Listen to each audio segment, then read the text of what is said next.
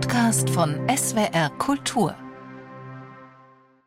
Ob ein Katafalk den Sarg während des Gottesdienstes bedeckte, in seine Grablatte ein Wappen eingraviert wurde, die Zeremonie würdig und die Beerdigungsfeier großzügig war, man Bier mit Weißbrot oder Reisbrei anbot, wie es in Hollands goldenem Zeitalter üblich war, wissen wir nicht.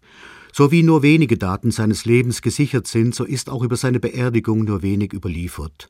Fest steht, dass Johannes Vermeer, der Maler des Lichts, nur wenige Tage nach seinem Tod am 15. Dezember 1675 in der Aute Kerk seiner Geburts- und Heimatstadt Delft begraben wurde.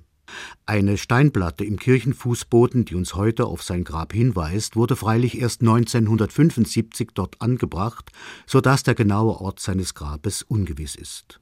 Es kann keine prunkvolle Beerdigung gewesen sein, denn Vermeer war nahezu völlig verarmt, als er starb.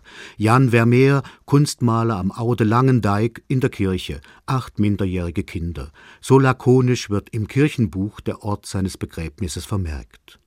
Woran Vermeer gestorben ist, wird ebenfalls ein Rätsel bleiben. 43 Jahre alt war er, als er starb, und hatte doch schon eine erfolgreiche Karriere als Maler hinter sich. Um die 60 Bilder, schätzt man, hat er in seinem kurzen Leben gemalt, in seinen Lieblingsfarben Blau, Gelb und Rot, die Dienstmagd mit Milchkrug, die Briefleserin, die Malkunst, die Ansicht von Delft, die Spitzenklöpplerin oder das Mädchen mit der Perle. Vermeer war unter Delfts Patriziern als Maler hochgeschätzt und als Bürger geachtet gewesen. Zweimal war er Vorsteher der Malerzunft der Lukasgilde und er hatte in der Delfter Bürgerwehr gedient. Als Sohn kalvinistischer Eltern hatte er zwar eine Katholikin geheiratet, deren Mutter war aber eine vermögende, respektierte Bürgerin der Stadt. Sein sozialer Aufstieg ist auch aktenkundig. In Delfts Gemeindearchiv findet sich ein Dokument, in dem er mit einem großen S und einem hochgestellten kleinen R als Signor oder Seigneur Johannes Reinersohn Vermeer angesprochen wird. Seine Bilder, die Höchstpreise erzielten, entsprachen dem Luxusgeschmack der Delfter Kaufmannselite. Es war der Traum vom Wohlstand, der Traum von der Perle, den Vermeer malte, den Traum des holländischen goldenen Zeitalters, des ökonomischen Erfolgs und des gesteigerten Lebensstils. Und dabei revolutionierte Vermeer zugleich die Malerei, indem er selbst reflexiv in seinen Bildern über die Malerei nachdachte. Ein raffiniertes Spiel der Mehrdeutigkeit, von Gesten und Blicken, Vexierspiele von nah und fern, von Einbeziehen und Ausschließen, Zeigen und Nicht-Zeigen, Verhüllen und enthüllen. Eine Kunst, die über die Kunst reflektierte und im gerade beginnenden Zeitalter der Optik sehen wollte, was Malen ist. Der Traum von der Perle platzte jedoch, als die ökonomische Situation Hollands sich verdüsterte. Die Kaufleute hatten sich in Rentiers verwandelt, die Bourgeoisie, auch Delfts Patrizier, zu Aristokraten.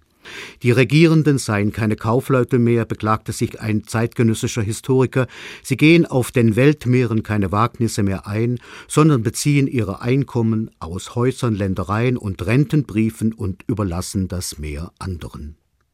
Der Bildergeschmack wandte sich dem eleganten Interieur ab und konservativem höfischen Dekor zu. Für Vermeer war das ein Debakel, zumal auch sein Hauptmäzen, der Delfter Patrizier Jan van Reuven, gestorben war. Vermeer konnte kaum noch ein Bild verkaufen, auch keines mehr aus seinem nebenbei betriebenen Kunsthandel. Über Nacht soll er gestorben sein, in Verfall und Dekadenz, wie seine Frau später zu den Akten gab. Vermeer war am Ende, er war bankrott. Der herrschaftliche Lebensstil seiner Familie mit den vielen Kindern ging nunmehr über seine finanzielle Kraft. Seine Kunst, seine Bilder haben ihn letztlich umgebracht. Zeitwort ist ein Podcast von SWR Kultur für die ARD.